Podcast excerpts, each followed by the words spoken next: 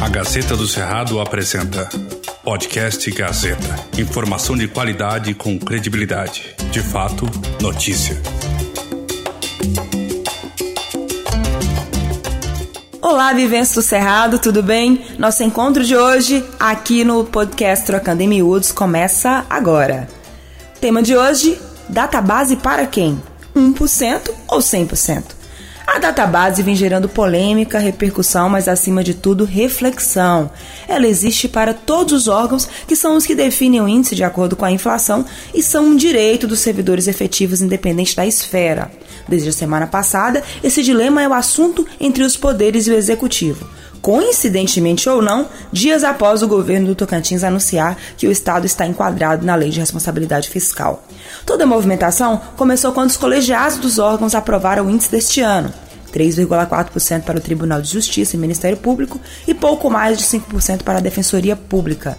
Os projetos com as propostas já tramitam na Assembleia e chegaram até a passar na Comissão de Constituição e Justiça. Até aí, tudo dantes.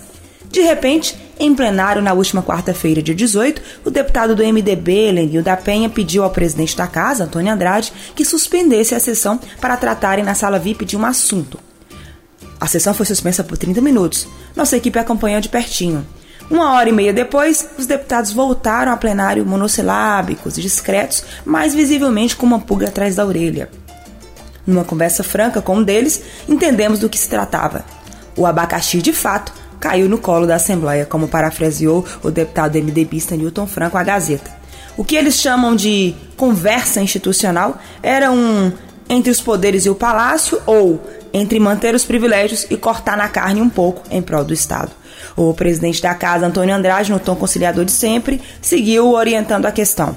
O clima não estava tão sereno como parecia. Havia deputados preocupados em ter que votar contra os poderes caso eles não recuassem nos índices, chegando todos a 1% em prol das contas públicas, como quer o governo. Aliás, o governo diz que é preciso sacrifício e colaboração de todos, mas os poderes argumentam aos deputados que tem caixa para pagar. Além disso, a decisão de baixar não era somente dos chefes dos poderes, e sim do colegiado, que precisa também concordar. No MPE, por exemplo, o procurador-chefe, Dr. José Almar, foi voto vencido na proposta de 1%. O governo chamou o assunto para si e reuniu no dia seguinte, na quinta-feira 19, cara a cara, os deputados, secretários da área econômica e chefes de poderes. Na sala do Palácio, o secretário da Fazenda, Sandro, mostrou os dados e as medidas que o Estado ainda precisa para se manter enquadrado. A tentativa ali era de convencimento e busca de união.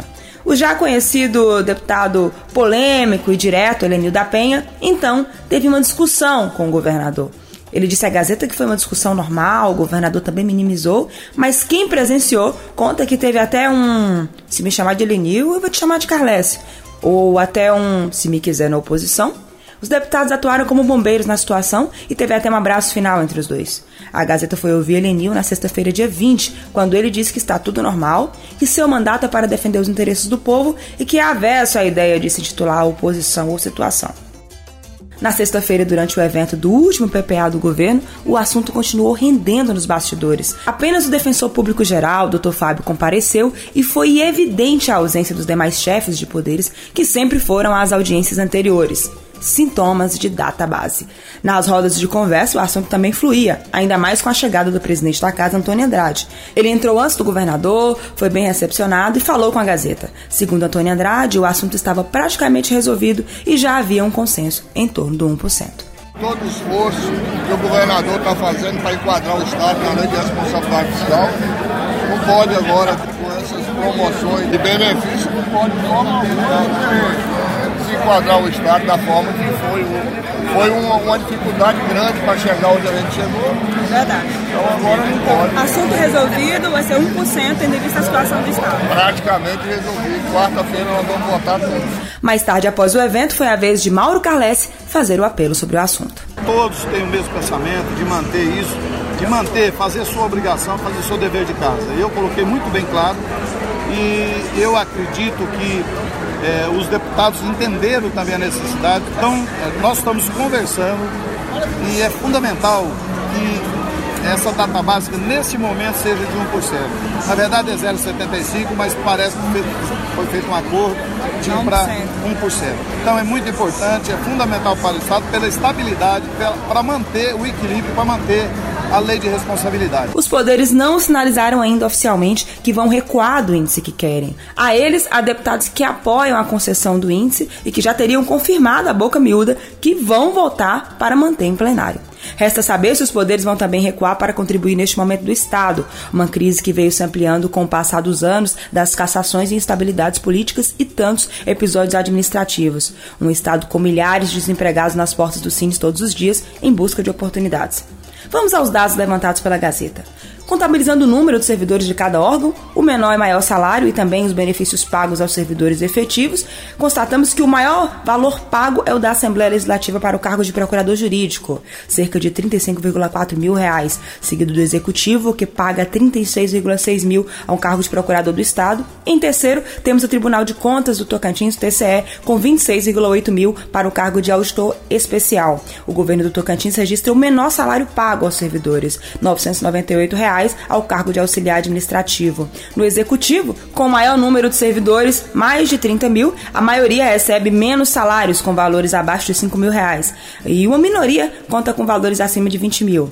Sendo necessário destacar que, apesar de algumas categorias terem nos seus planos de carreiras um salário acima de 24 mil, não é possível receber um valor mais alto que o salário do governador do estado, que é o teto do executivo estadual. Cada órgão tem sua especificidade. O Judiciário, por exemplo, possui 970 servidores efetivos em seu quadro, com um salário menor de 2,4 mil para auxiliar judiciário e o maior de 18,4 mil pago ao analista judiciário. De benefício, os servidores recebem 1.200 de auxílio alimentação, mais uma gratificação de atividade judiciária que pode chegar a 5,5 mil reais. Os oficiais de justiça ainda recebem uma gratificação de atividade de risco que varia entre 1.800 a 3,6 mil reais e uma indenização de transporte cerca de R$ 1.300. Na legalidade, conservando-se os direitos adquiridos de cada servidor e respeitando a autonomia e orçamento de cada poder, bem como o voto de cada deputado, acima de tudo isso, há um Estado feito de pessoas com deficiências de políticas em várias áreas, com 11% na extrema pobreza e com necessidades tão urgentes.